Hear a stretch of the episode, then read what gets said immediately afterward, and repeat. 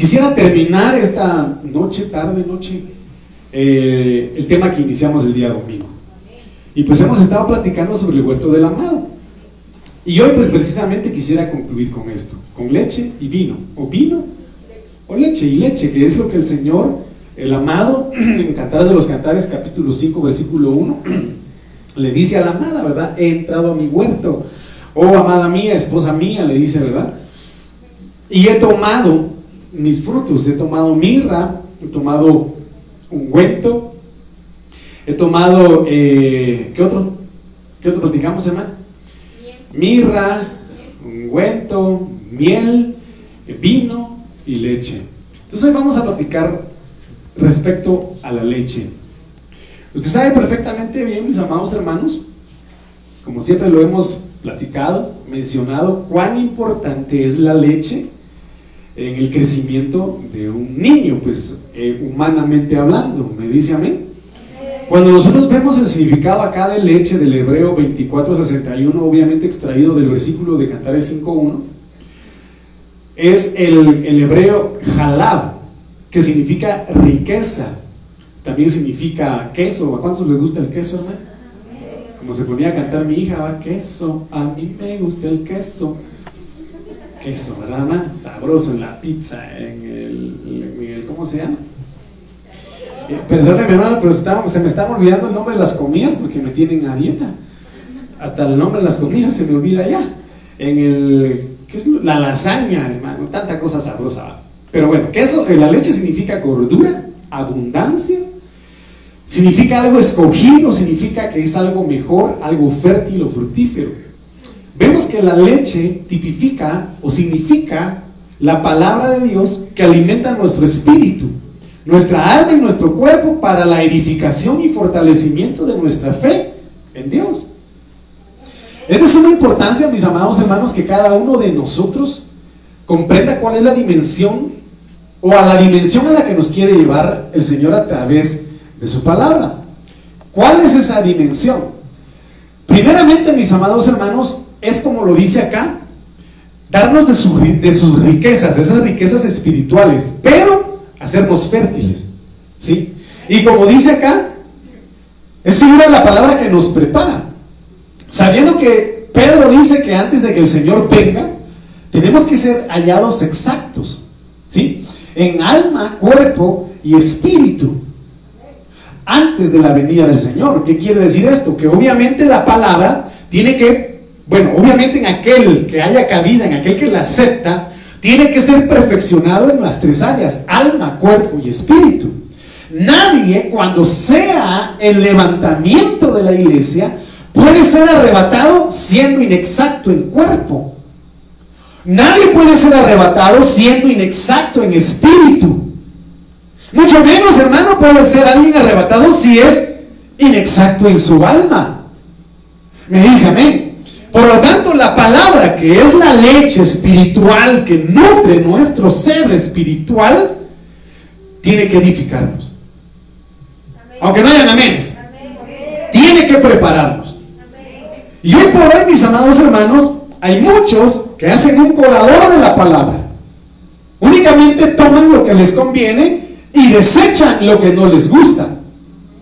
Lo que no les gusta siempre y sencillamente dicen, no, yo, no quiero, yo no quiero eso. ¿Cómo puede ser posible?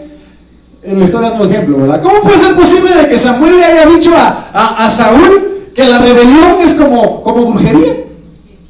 Y hechicería. Si yo no estoy, yo no estoy haciendo ningún acto de brujería, pero es igual, lo iguala, mis amados hermanos. Y si está igualando la rebelión y la desobediencia con brujería, hechicería y ocultismo, cuán desagradable es para el Señor la desobediencia. Me, está conmigo, me dice amén. Entonces, mire, entonces mire, mi amado, esa hermana Chavito, ¿verdad? Hermana, qué bueno verla, no la había reconocido las mascarillas. Dios la bendiga, qué bueno verla, hermana. Entonces, mire, pues, cuán importante es esto, nutrirnos de la palabra. Me dice amén. Entonces, mire, pues yo quiero que me acompañe. Esto es importante. Voy a ir un poquito rápido porque el tiempo se va volado. Obviamente, lo sabemos y lo hemos leído. Primera de Pedro 2.2 dice, desear como niños recién nacidos la leche no adulterada de la palabra, para que por ella crezcáis. ¿Sí? Entonces, a veces o antes, cuando se compraba leche, ¿cuántos compraban leche antes de esas, de esos que iban a, de casa en casa, perdón, hermanos, a vender leche? ¿Cuántos compraron de esa leche? Rica, ¿verdad? ¿Cuántos han tomado leche de cabra al pie de la cabra, hermano? Qué sabrosa. Es muy buena para los bronquios, eso dicen. Pero ustedes le sirven ahí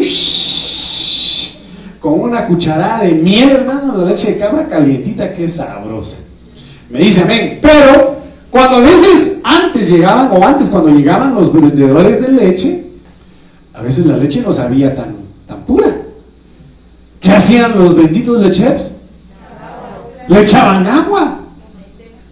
Qué bueno que agua antes no le echaban Red Bull, ¿verdad? Pero le echaban, le echaban agua. Entonces la leche era adulterada. Me dice amén. Era, era prácticamente trastornada. Era mezclada, no era pura. Entonces aquí hay aspectos que el Señor quiere que nosotros hagamos. Y en primera instancia, el Señor no puede prepararnos, el Señor no puede adoctrinarnos, no puede, mi amado hermano, eh, eh, sembrar la semilla de su palabra en nosotros si no la deseamos. Lo primero que tenemos que hacer como hijos de Dios, como una iglesia que se prepara para el encuentro con el amado, es desear esa palabra. Es desearla. Me dice amén. Yo, por ejemplo, le, voy a dar mi testimonio. Ahorita que estoy haciendo dieta, hermano, que solo un pedacito de pollito, que solo un pedacito de carnita, un poquito de verduras cocidas nada más, una tortilla, dos tortillas nada más, agua pura, nada de que coca, perdón, nada de que gaseosa, nada de que eh, eh, bebidas de esas que a usted le gustan, ¿verdad? Nada, hermano. Y dos litros de agua al día. Mire, me bajó de peso rápido. Esta camisa no me quedaba y ya me queda.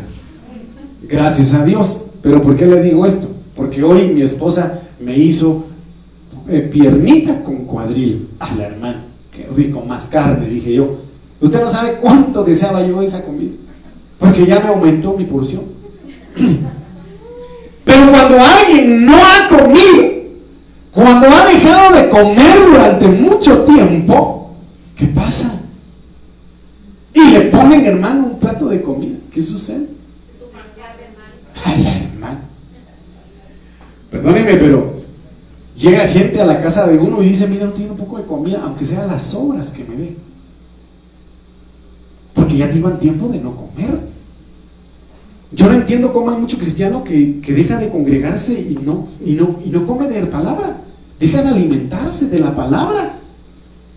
Cuando un niño, cuando un bebé Usted ha visto, ¿verdad? Que en determinado momento mira a unos niños todos flaquitos y desnutridos en su etapa de, crecimiento cuando están tomando leche.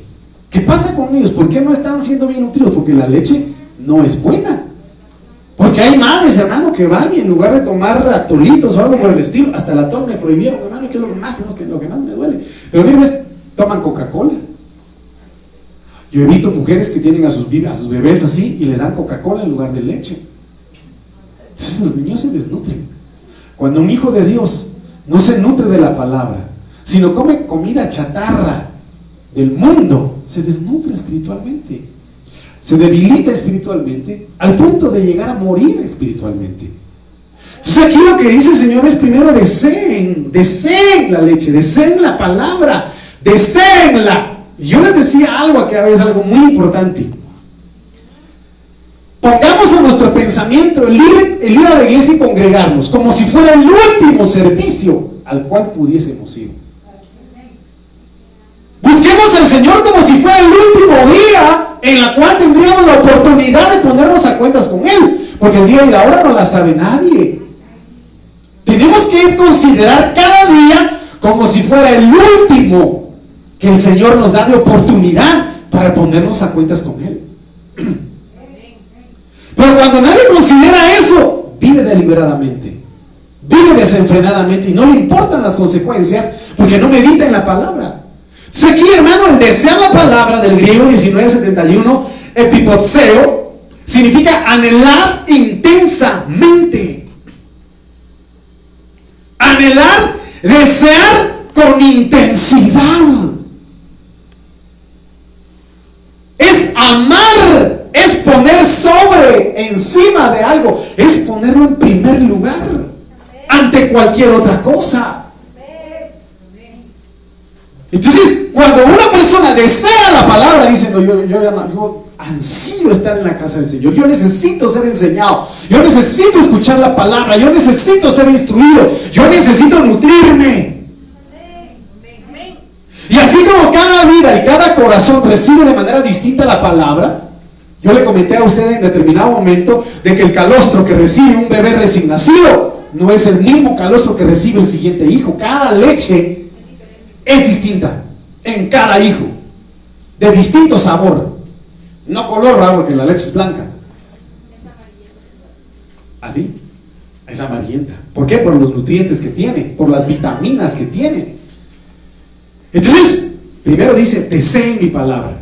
Pero ¿qué palabra? La que no está adulterada. Entonces, la no adulterada implica de que existe palabra adulterada. Y hermano, que Dios tenga misericordia de nosotros. Habría que Dios tenga misericordia de nosotros. Y bendigo a Dios por la cobertura apostólica y por la cobertura pastoral que tenemos. Porque hay palabra que nutre nuestras vidas. E irnos en pos de doctrinas que pueden confundirnos sería un gravísimo error. Me, dice amén. Porque unos escuchan por aquí, unos escuchan a los tigres del norte, otros escuchan a los temerarios, otros escuchan a los aquí, a los allá, hermano, y, y aquí. Pero este pastor dice esto. Pero y este pastor dice esto. Y este pastor dice esto. Entonces se confunden. Se confunden. Hay una mezcla y leche adulterada porque, bueno, entonces ¿quién tiene la verdad? ¿Aquel pastor que dice que celebrar Halloween es bueno? ¿Aquel pastor que dice que celebrar la Navidad es bueno? ¿Aquel pastor que dice que tener dos mujeres y un camino es bueno? ¿Ah? Aquel pastor que dice, no, pastor, una, eh, eh, no hermanos, una mentirita chiquita, no importa. No, mano, mentira es mentira. Y el padre de toda mentira es el diablo. O sea que el que anda en mentira Pregúntese si es hijo de Dios. yo nada más lo digo, entre paréntesis. El que anda mentido, el que anda mintiendo, primero se miente a sí mismo. Segundo, pretende mentir mentirle a Dios y Dios no puede ser engañado. Y en tercera instancia, si está en mentira, pregúntese si es hijo de Dios. Porque si no está en la verdad, sino que está en la mentira, entonces hijo de quién es. ¿Ah? ah. Mire, la niña lo dijo, mi hija lo dijo. ¿Por qué? Porque el Señor Jesucristo le dijo a los fariseos, ustedes las obras de su padre, el diablo, quieren hacer. Y él es homicida y mentiroso desde el principio. Así que toda mentira es cancelada en nuestro corazón en el nombre de Jesús repudiamos, vomitamos y desechamos de nuestra genética, de nuestro ADN, toda herencia de engaño, de mentira, de falsedad en el nombre de Jesús, que no nos permita ser verdaderos hijos de Dios. Porque no podemos ser hijos de Dios y a la vez hijos del diablo. ¿Está conmigo? Pues, cuando habla de adulterada del griego 97, ádolos, significa sin engaño.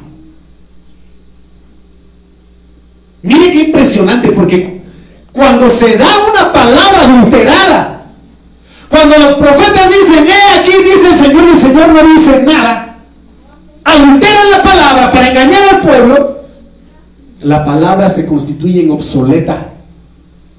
¿Y qué es algo obsoleto, hermano? ¿Ah? ¿Qué es algo obsoleto? sirve. Algo obsoleto es que ya no es útil. Algo obsoleto es algo que ya, hermano, su utilidad ha, ha perdido totalmente. Cuando alguien viene y adultera la palabra, la palabra es obsoleta. Ya no cobra vida, no sirve, no fructifica. Por lo tanto, tenemos que buscar y desear esa palabra no adulterada para que nosotros no lleguemos a ser obsoletos en Dios. Esto es impresionante, hermano. Porque nosotros somos lo que comemos. Nosotros somos lo que comemos. Y todo aquel, amado hermano, que ha comido palabra obsoleta, que ha comido palabra adulterada, muchas veces se constituye en obsoleto delante del Señor. Entonces, entonces, ay hermano, dejémosla ahí mejor. Adulterada es una palabra de mentira, es una palabra que únicamente sirve para seducir. Para seducir. Entonces, debemos desear la palabra no adulterada para que produzca esto en nuestras vidas. Un crecimiento. Habría conmigo, yo, yo quiero crecer en Dios. Yo anhelo crecer en Dios. Yo anhelo expanderme en el Señor. Del griego 837 dice auxano, significa agrandar, aumentar, dar crecimiento, aumentar por encima del grado ordinario. Mire qué precioso es esto. ¿Qué quiere decir esto? Que los que desean una palabra revelada, una palabra no adulterada, no mezclada, no obsoleta, hermano, manifiestan un crecimiento mayor que los demás. Y empiezan a fructificar más que los demás. Y entonces viene y de repente llega un nuevo a la iglesia. Con hambre, con sed, con esa, con esa necesidad de Dios. Y los que ya llevan años en la congregación dejan de hablar lenguas, dejan de profetizar y de repente el nuevo, he aquí dice el Señor y empieza hermano. Entonces los nuevos se voltean. Hay que pincharle la llanta ese. ¿Pero por qué? Porque está deseando la palabra no adulterada. hermano. Denle ofrenda de palmas al Señor.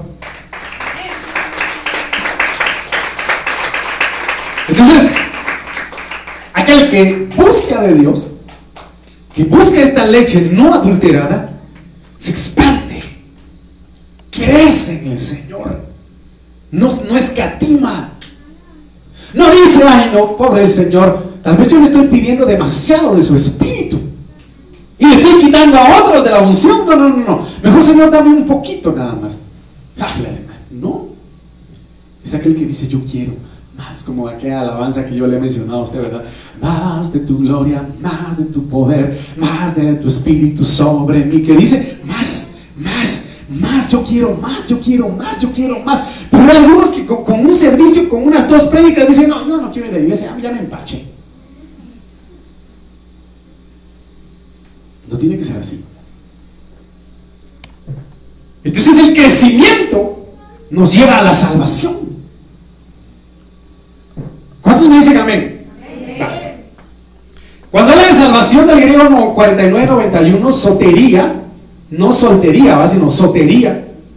Mire, el crecimiento por beber, tomar, desear la palabra no adulterada, nos da salud. No solo salud en el cuerpo, sino salud en el alma y salud en el espíritu. Obviamente si hay salud hay sanidad. Significa liberación. Significa libertad, porque no es lo mismo libertad que liberación. ¿O sí? Dígamelo usted, pastor. Yo se lo expliqué muchas veces. ¿Por qué? Porque libertad, mis amados hermanos, es el acto mismo, literal, de salir de una prisión, de salir de una cárcel, de salir de un encierro. Pero la liberación es interna. La liberación es en el corazón, es en el alma. Y eso es lo que Dios quiere hacer en nosotros. Propiciar a través de la palabra una liberación en nuestro interior para manifestarla en una libertad en nuestro cuerpo. No ha vivido una liberación en su interior no puede danzar. No puede gritarle al Señor con júbilo. No puede adorar.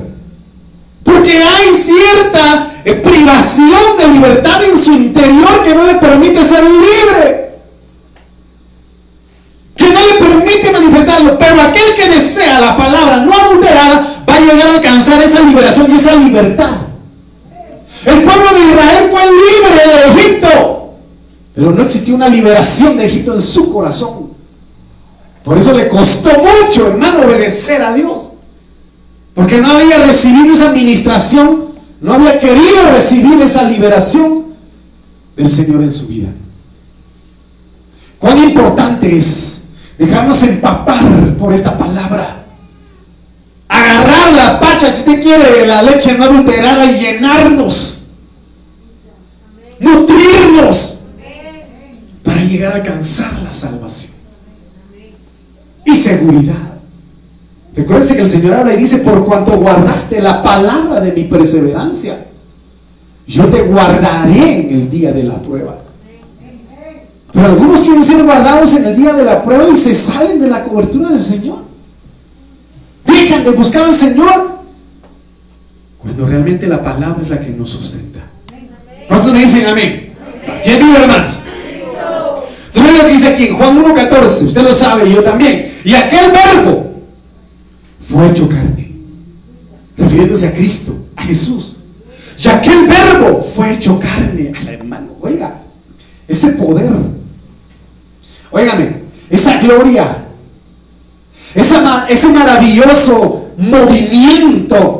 Esa sinergia que creó el cosmos eso inimaginable, eso hermano incalculable que creó los planetas, los sistemas solares, las galaxias, se hizo carne. Ese poder sobrenatural que hermano sigue creando hasta el día de hoy porque el Señor Jesucristo dice, mi Padre y yo hasta hoy trabajamos. Se hizo carne. Ay, es impresionante. Es maravilloso que ese poder, esa gloria, ese Dios eterno, habitar entre nosotros. Y vimos su gloria como del unigénito del Padre, lleno de gracia y de verdad.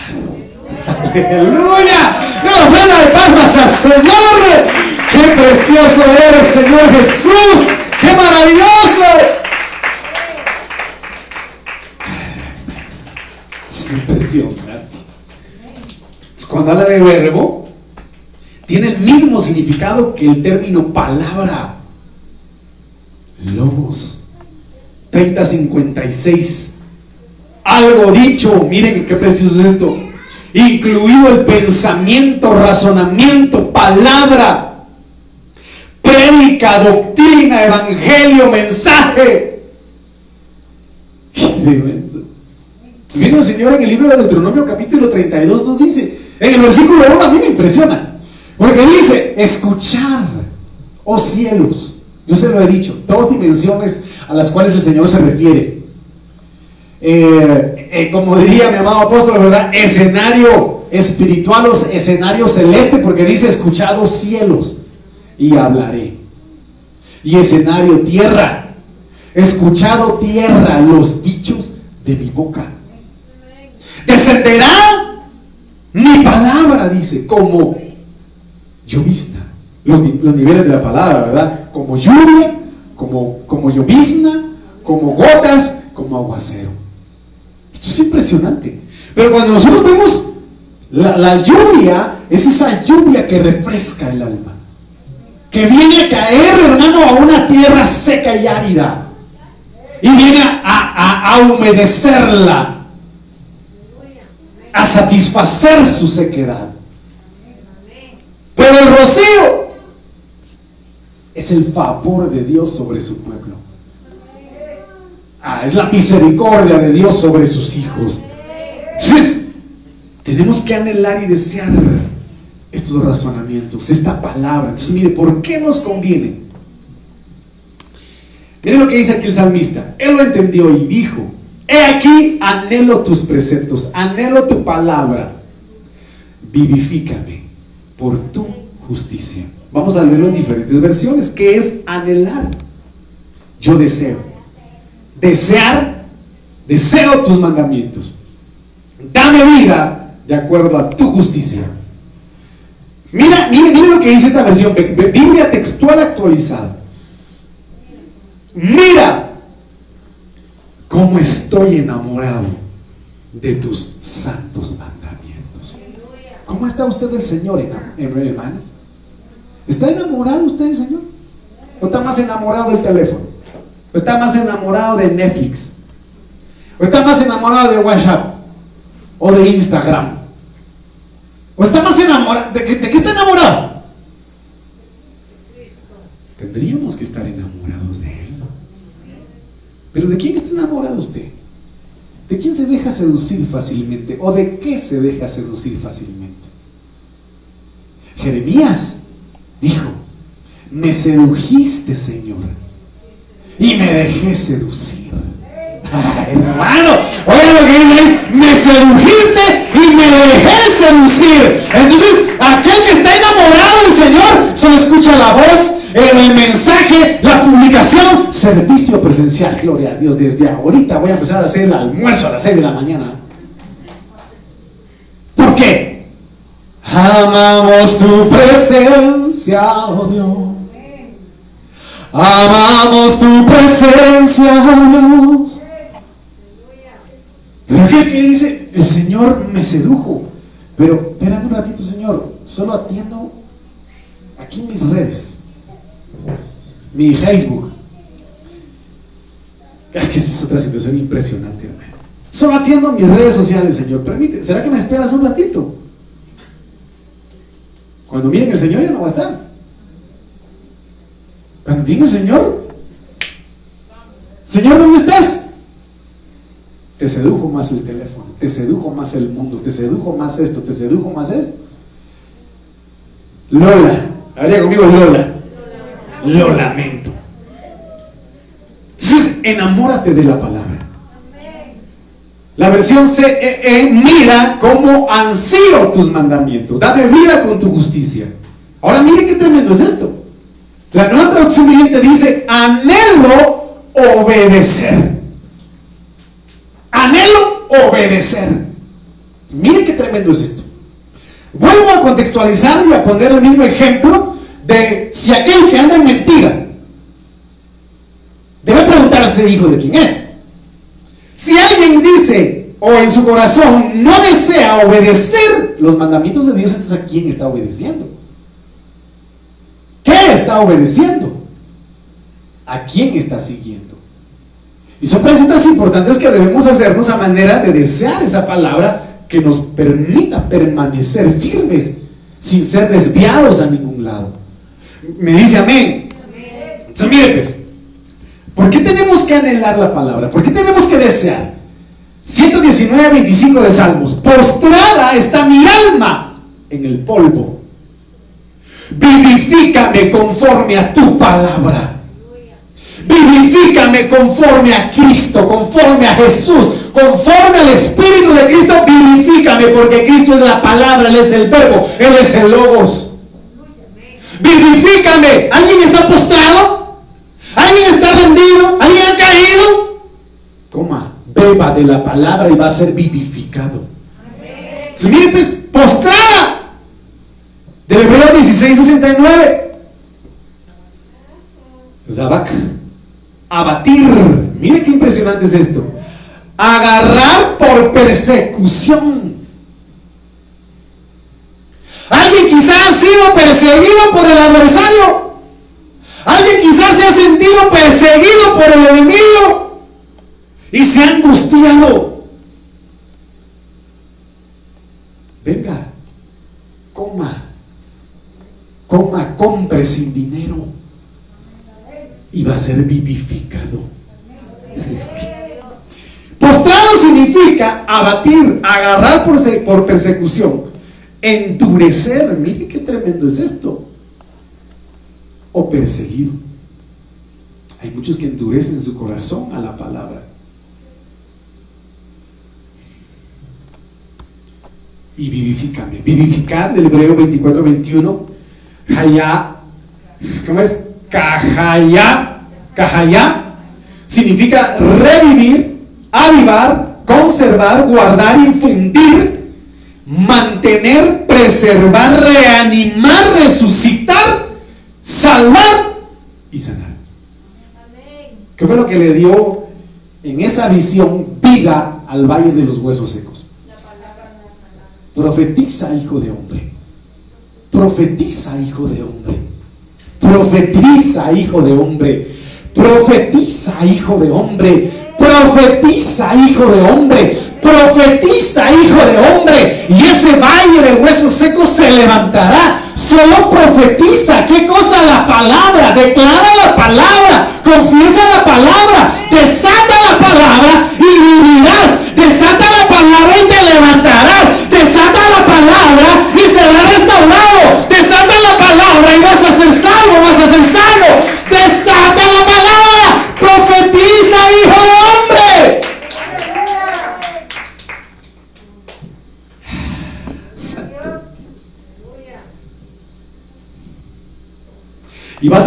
lo que estaba muriendo en ti y en tu casa, el Señor lo va a levantar. Vas a experimentarlo y vas a vivirlo. Pero profetiza, hijo de hombre.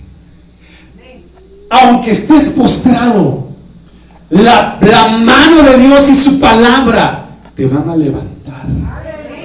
Te van a levantar. Te van a sacudir. Te van a vivificar. Hermano,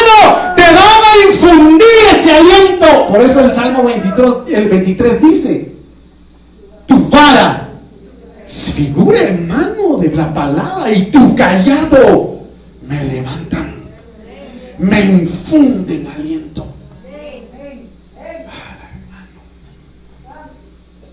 ¿Qué fue lo que hizo el Señor Jesucristo con Lázaro? Lázaro, palabra, Él es la vida. En Él estaba la vida. Sal fuera.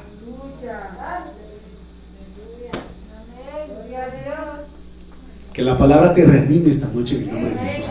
Que la palabra, hermano, te reavive en el nombre de Jesús. Sane tu alma, tu cuerpo y tu espíritu en el nombre poderoso de Jesús. No importa, siete veces cae el justo y el Señor lo levanta. Mire pues, Salmo 119, 107. Oiga, Estoy profundamente afligido. Señor, vivifícame conforme a tu palabra. Puede un alma, puede un alma, mi amado hermano, estar postrada. No importa. Con el poder de su palabra, con el poder de la palabra, el Señor te vivifica. No importa si el enemigo adormeció, aletargó a alguien, fascinó a alguien. Esta noche en el nombre de Jesús, con el poder de la palabra, toda fascinación, todo letargo es cancelado, todo adormecimiento espiritual es cancelado en el nombre poderoso de Cristo Jesús. Porque el Señor le dice, levántate tú que duermes entre los muertos. Levántate, tú no tienes nada que ver en el mundo de los muertos. Lugar es el lugar vivos, donde está Cristo. Levántate. Aunque esté profundamente dormido alguien, Lázaro fue sacado de ahí, estaba más que muerto. Vivifícame. Esto es impresionante, Cuando habla de aflicción del Hebreo 60:31, Aná, menospreciado, deprimido, debilitado, deshonrado, humillado, oprimido y sufrido. Se lo digo esta noche, pare de sufrir. Coma de la palabra, beba de la palabra no adulterada. Y todo menosprecio es cancelado. Que te menospreciaron de niño, que te despreciaron de niño, que te abandonaron de niño. Y eso te deprimió, te debilitó, te deshonró, te humilló, te oprimió y sufriste. Hoy la palabra del Señor te habla y te dice, yo te vi, pasé a tu lado y vi que estabas revolcándote en tu sangre. Y cuando pasé cerca de ti te dije, vive. Cuando nadie daba nada por nosotros, Él lo dio todo. Ay, hermano. Entonces toda aflicción es cancelada en el nombre de Jesús. Toda aflicción que esté enraizada en lo más profundo de tu corazón. Hoy proféticamente la vengo arrancando, hermano, y la vengo tirando al torrente de Cedrón. Toda aflicción que te ha atormentado, que te ha amarreado la vida, yo vengo a cancelarla en el nombre de Jesús. En el nombre de Jesús. Mire, hermano. Cuando hablamos de profundidad, es similar a esto. Saliendo Jesús de ahí, se fue a la región de Tiro y de Sidón. Entonces una mujer cananea que había salido de aquella región comenzó a gritar y a decirle, Señor, hijo de David, ten misericordia de mí. ¿Puede gritarle eso al Señor, hermano? ¿Puede gritárselo? Señor, hijo de David,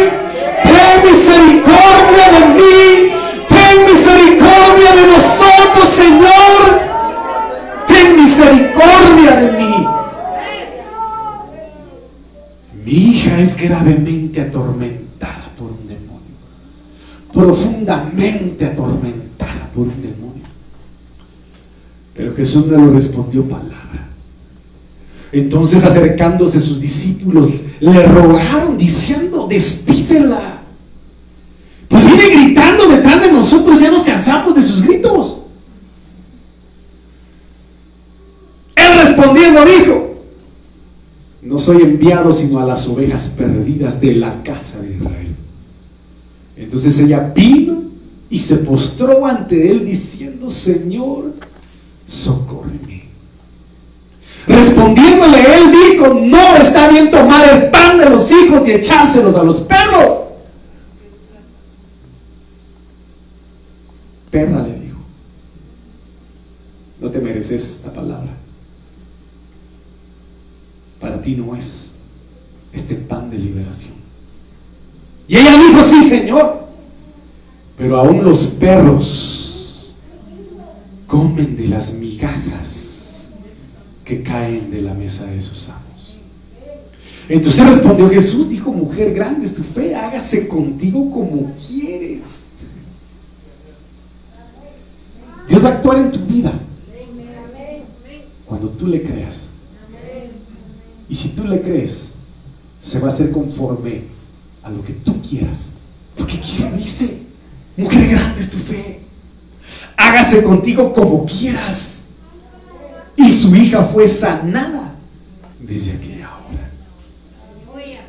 Anhelamos esa palabra de liberación, anhelamos esa palabra de libertad, anhelamos en el nombre de Jesús, hermano. Y si alguien ha sido atormentado, alguien que esté aquí o que me esté viendo ha sido atormentado por demonios, en el nombre de Jesús, venimos cancelando todo derecho legal de las tinieblas sobre tu vida, sobre tu hogar, tu familia, en el nombre poderoso de Cristo Jesús. Y que la palabra que es Cristo te liberte te sane en el nombre de Jesús. Mire qué tremendo es esto, hermano.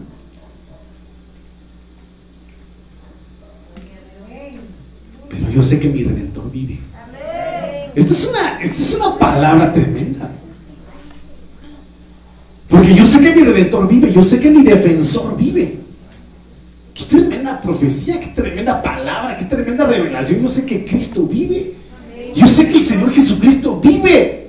Y que al fin se levantará sobre el polvo. Mira lo que dice la NBI, la nueva versión internacional. Yo sé que mi redentor vive. Y que al final triunfará sobre la muerte. Yo, yo, yo la verdad estoy, Padre, ¿en qué tiempo vivió Job? ¿Ah? ¿En qué tiempo vivió Job? Que le fue revelada esta escena de Cristo, que le fue revelado que Jesucristo iba a resucitar. Entonces dice, pero yo sé que mi redentor vive y al fin se levantará sobre el polvo. Y que después de desecha esta mi piel, mire, en mi carne he de ver a Dios. Entonces, ¿qué? Después de que Job pasara el proceso, murió algo en él. De nuevo delante del Señor. Y después de que desecha esta mi piel, en mi carne he de ver a Dios. Lo veré por mí mismo. Mis ojos lo verán. No de, no de los, no dicen no los de otro. Pero ahora mi corazón se consume dentro de mí. Entonces, tienes que tener la fe que el Señor te va a levantar. De que el Señor te va a vivificar a través de su palabra. Entonces termino esta parte del tema en donde dice Señor, Marcos 9, 23, 24, y Jesús le dijo, si puedes creer, ¿puedes creer, hermano? ¿Puedes creer? Mire lo que dice acá, al que cree todo le es posible. Pero ¿sabe cuál fue la actitud de este hombre? Y luego el padre del muchacho dijo, clamando, creo, ayúdame en mi incredulidad.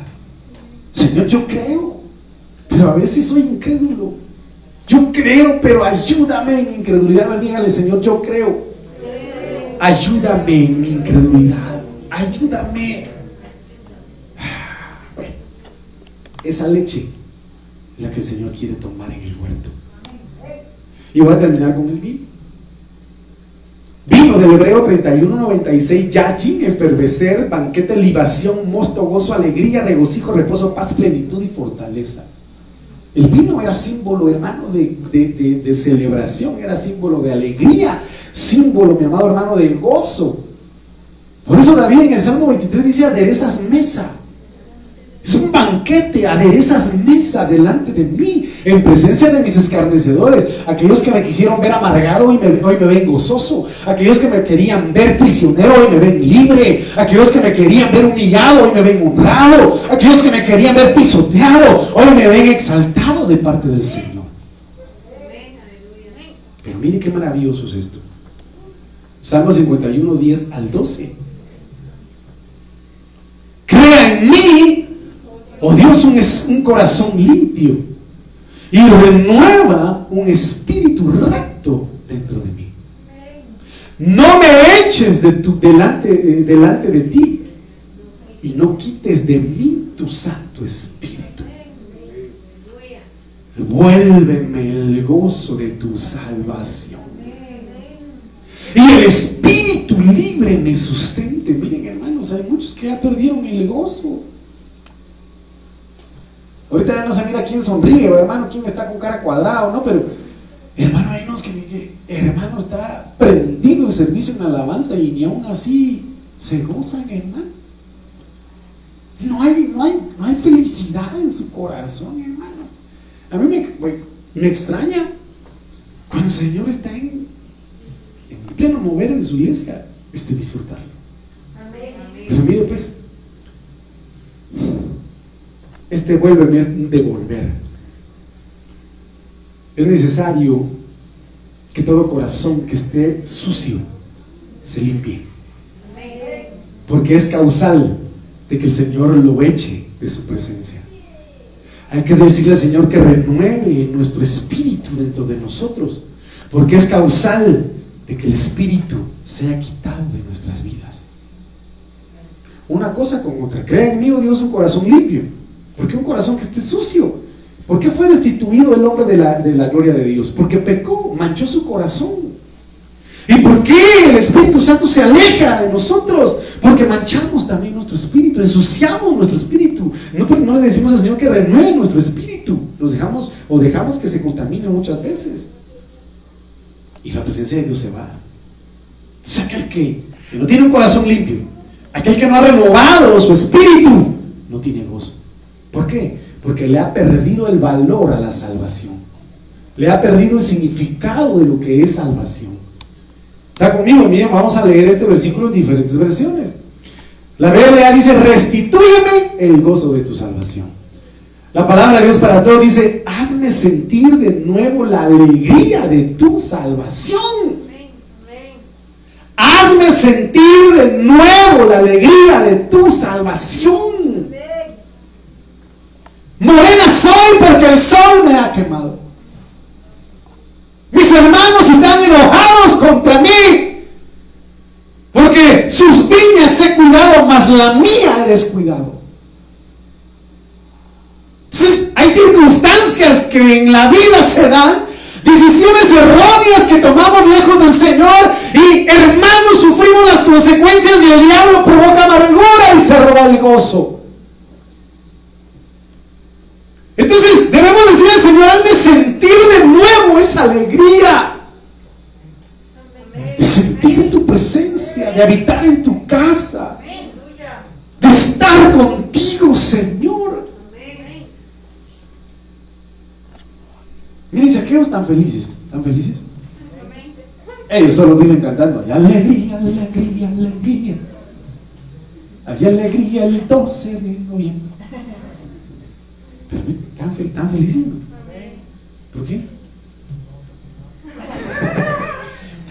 Porque va a haber un, un matrimonio, se van a casar. ¿Cuántos se van a casar con el Señor? Levanten la mano los que quieren casarse con el Señor. Entonces debes estar gozoso, alegre, alegre porque las bodas del Cordero han llegado y a su esposa se le ha concedido que se vista de lino fino. Por lo estoy felices. Felices por dentro. Y el que no está feliz porque el Señor viene, hermano, dígales, Padre, renueva en mí el gozo de tu salvación. Devuélvemelo. Si el enemigo te robó el gozo y el Señor te lo devuelve en el nombre de Jesús, te lo devuelve, te lo devuelve. Y que ese gozo sea tu fuerza. Dame la alegría de tu salvación. El mundo, el mundo va a sufrir. Y muchos se van a amargar. Muchos. Dame tu salvación. Dame a Cristo. Porque solo Él me llena de alegría. Dame tu salvación que regocija. Restaura en mí la alegría de tu salvación. Miren qué precioso es esto. Dame tu ayuda y tu apoyo. Enséñame a ser obediente. Y así volveré a ser feliz. Entonces, ¿por qué muchos se amargan por desobedientes? ¿Por qué muchos pierden el gozo? Porque son desobedientes. Y a veces nos complican. ¿Por qué? ¿Por qué? ¿Por qué? Desobedeciste en algo, mi hermano. Desobedeciste, te desviaste a la derecha, te desviaste a la izquierda, o tal vez medio viste atrás y mitad de cuerpo de sal. Obedece al Señor. La obediencia trae bendición. La obediencia te abre una puerta de bendición. Sé obediente. Obedece al Señor. ¿Cuántos dicen amén? Voy rápido porque tengo 10 minutos nada más. Lucas 5, 36, 37, 38. Les dijo también una parábola. Nadie corta un pedazo de un vestido nuevo y lo pone en un vestido viejo. Pues si lo hace, no solamente rompe el nuevo, sino que el, el remiendo sacado de él no armoniza con el viejo. Estilo chavo del 8, hermano. ¿Cómo está vestido el chavo del 8? ¿Cómo está vestido? Su pantalón de un color beige y tiene un, un parche corinto. ¿Verdad? Pues no contiene. Y nadie echa vino nuevo en odres viejos. De otra manera, el vino nuevo romperá los odres y se derramará el vino y los odres se perderán. Pero el vino nuevo, en odres nuevos, se ha de echar. Y el uno y lo otro se conservan. ¿Pero cómo pretende Dios o cómo pretende una persona que tiene sucio su corazón, que no tiene renovado su espíritu, que Dios eche vino nuevo? Que Dios eche de su vino. No se puede. No contiene, era lo que les decía la leche, la leche con el agua es adulterada, es lo mismo aquí, no contiene. Por lo tanto, hermano, todo aquello que ha evitado el disfrutar de la presencia de Dios, llenarse de gozo, se ha quitado. Jeremías 31:13 dice, entonces la Virgen se alegrará en la danza, los jóvenes y los viejos juntamente, y cambiaré su lloro en gozo. ¿Cuándo? Cuando es devuelto el gozo de la salvación. Los jóvenes y los viejos, ¿quién dice ahí, hermano? Vírgenes, jóvenes ancianos y viejos. No, los, los, los, los, ya adultos, ¿verdad? Los que ya tienen canas, ellos tienen que estar así sentados en las sillas. Ellos no tienen que danzar. Ellos no tienen que gritar. Porque se les puede caer una cana, pobrecitos. Hermanos, si no estoy mal, el libro de los Salmos capítulo 71 dice de que aún que los viejos sembrados en los atrios de Jehová, los ancianos, fructifican. Y dan testimonio de la justicia de Dios. No hay excusa, pastor. Es que cuando danzo se me cae la placa, pastor. Quítesela entonces y dance con libertad. ¿Ah? Es que pastor se me acalambra el estómago. Coma plátano, tal vez le falta potasio. y lance, hermano. Aquí, ¿ya qué? Vamos a hacer fiesta. Si sí, vamos a hacer fiesta. Entonces la Virgen se alegrará. Los jóvenes y los niños juntamente. ¿Ah, ¿Por qué? Porque el Señor ha cambiado tu lamento, tu lloro en gozo. Porque antes muerto estabas y ahora vives. Porque ahora antes estabas condenado y ahora eres salvo. Porque antes eras hijo del diablo y ahora somos hijos de Dios.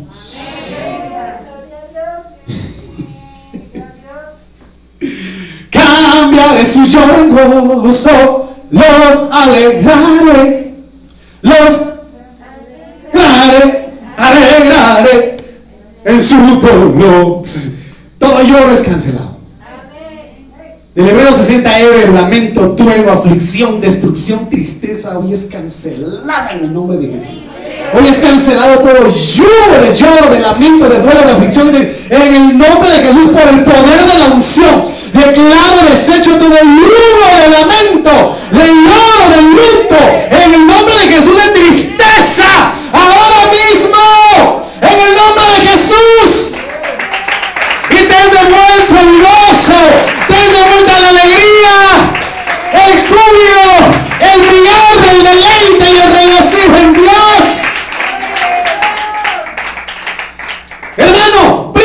Señor. Mm. Que brille su abuela, pastor.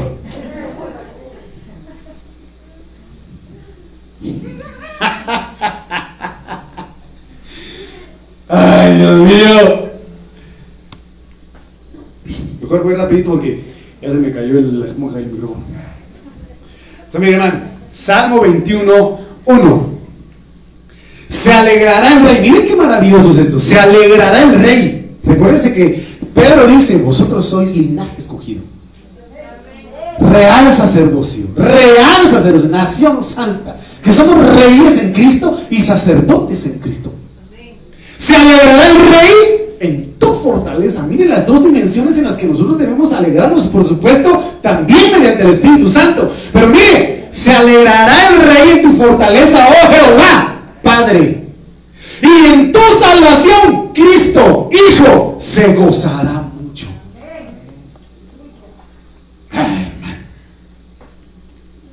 Porque bueno es Dios.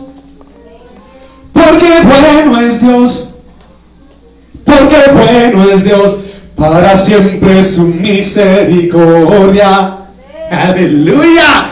¿Por qué? Porque nos ha revelado esa salvación que necesitábamos a Cristo. ¿En qué nos vamos a gozar? Torre fuerte es el nombre del Señor.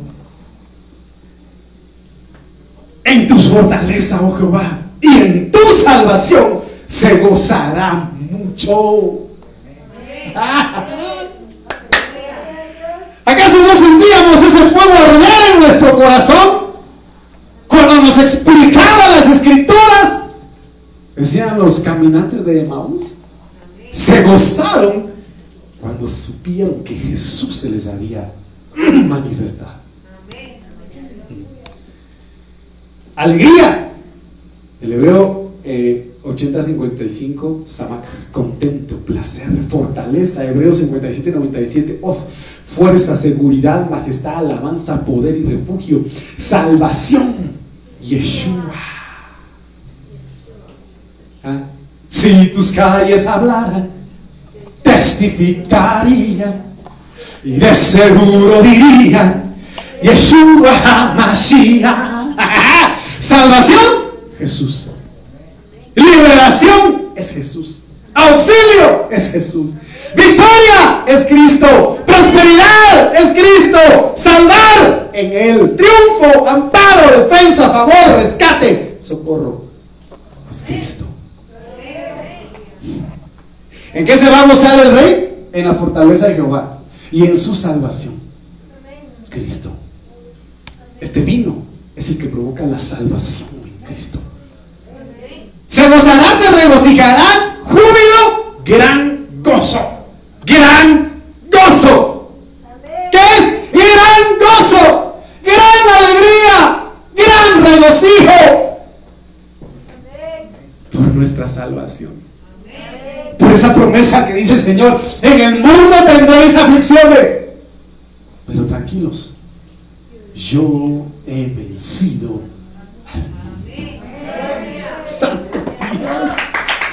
Ay, ay, ay. Y mi alma se alegrará en Jehová, se regocijará en su salvación.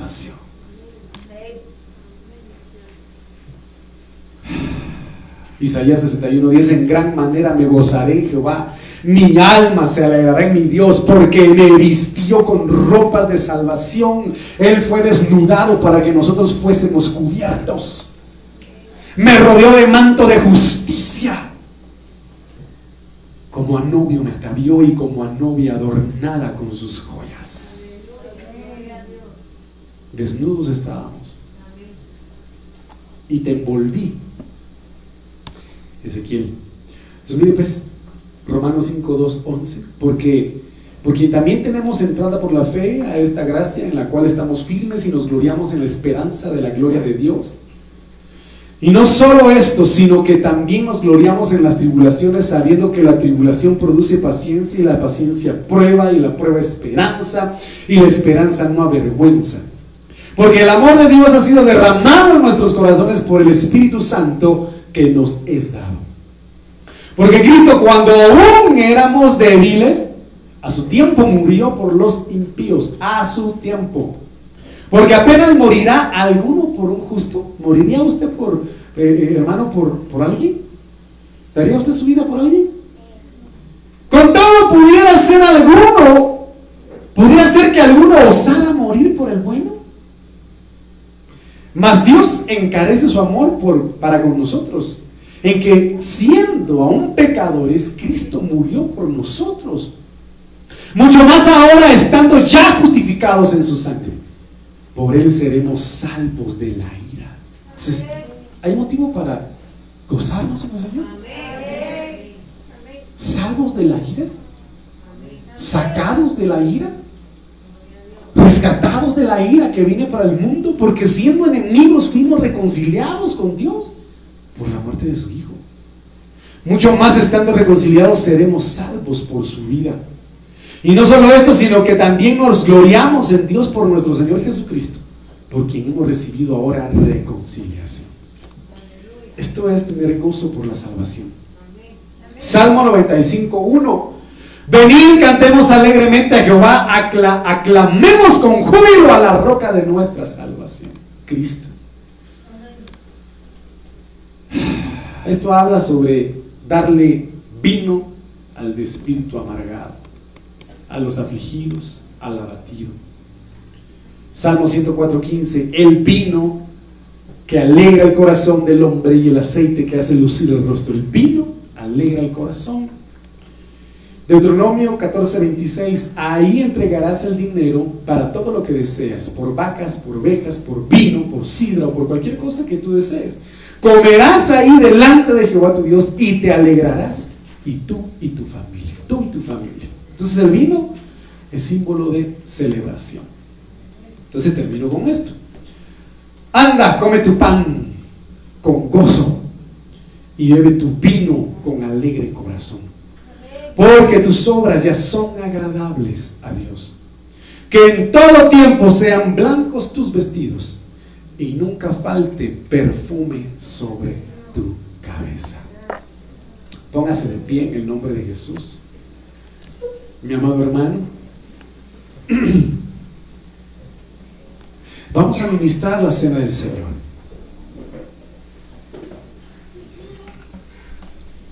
Póngase de pie. Usted tiene pan, una porción de pan en su mano. Asimismo tiene una porción de vino o jugo de uva. Y vamos a bendecir estos elementos. Padre, yo te doy gracias esta noche por tu palabra, gracias por tu misericordia y gracias por tu fidelidad. Amado Dios, yo vengo a bendecir a tus hijos, vengo a bendecir a tu pueblo, vengo a bendecir a mis amados hermanos quienes obedecieron a la voz de tu espíritu para venir a tu casa y conmemorar, Señor, este momento maravilloso, Dios. Bendigo los elementos, bendigo el pan, bendigo el vino en el nombre de Jesús, porque sé que cumplirán el propósito por el cual han sido instituidos. Así que en el nombre de Jesús, gracias te damos, Señor. Quiero que me oiga. Órale, Señor. Siga hablando con el Señor mientras me escucha. En Génesis 14, 17 vemos cuando Abraham se enfrentó a los reyes, a los reyes, mi amado hermano,